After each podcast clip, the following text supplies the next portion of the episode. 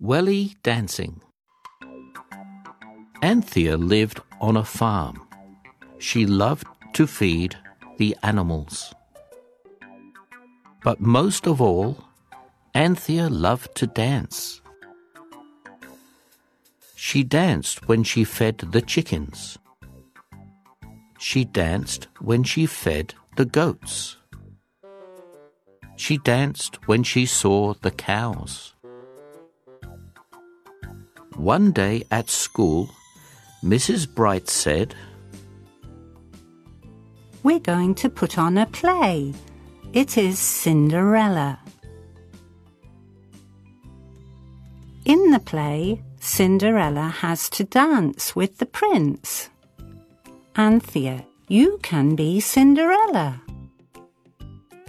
Anthea put on her costume. What lovely shoes to dance in, she said.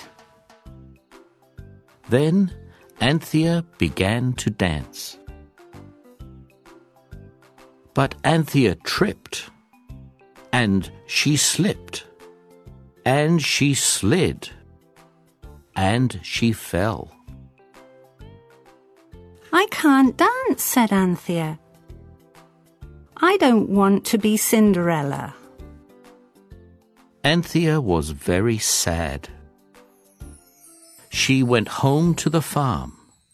She put on her wellies. She danced when she fed the chickens. She danced when she fed the goats.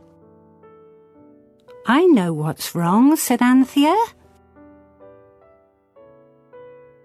Anthea danced and danced and everyone loved the school play. Farm. Feed. Animal. Dance. Chicken. Cinderella.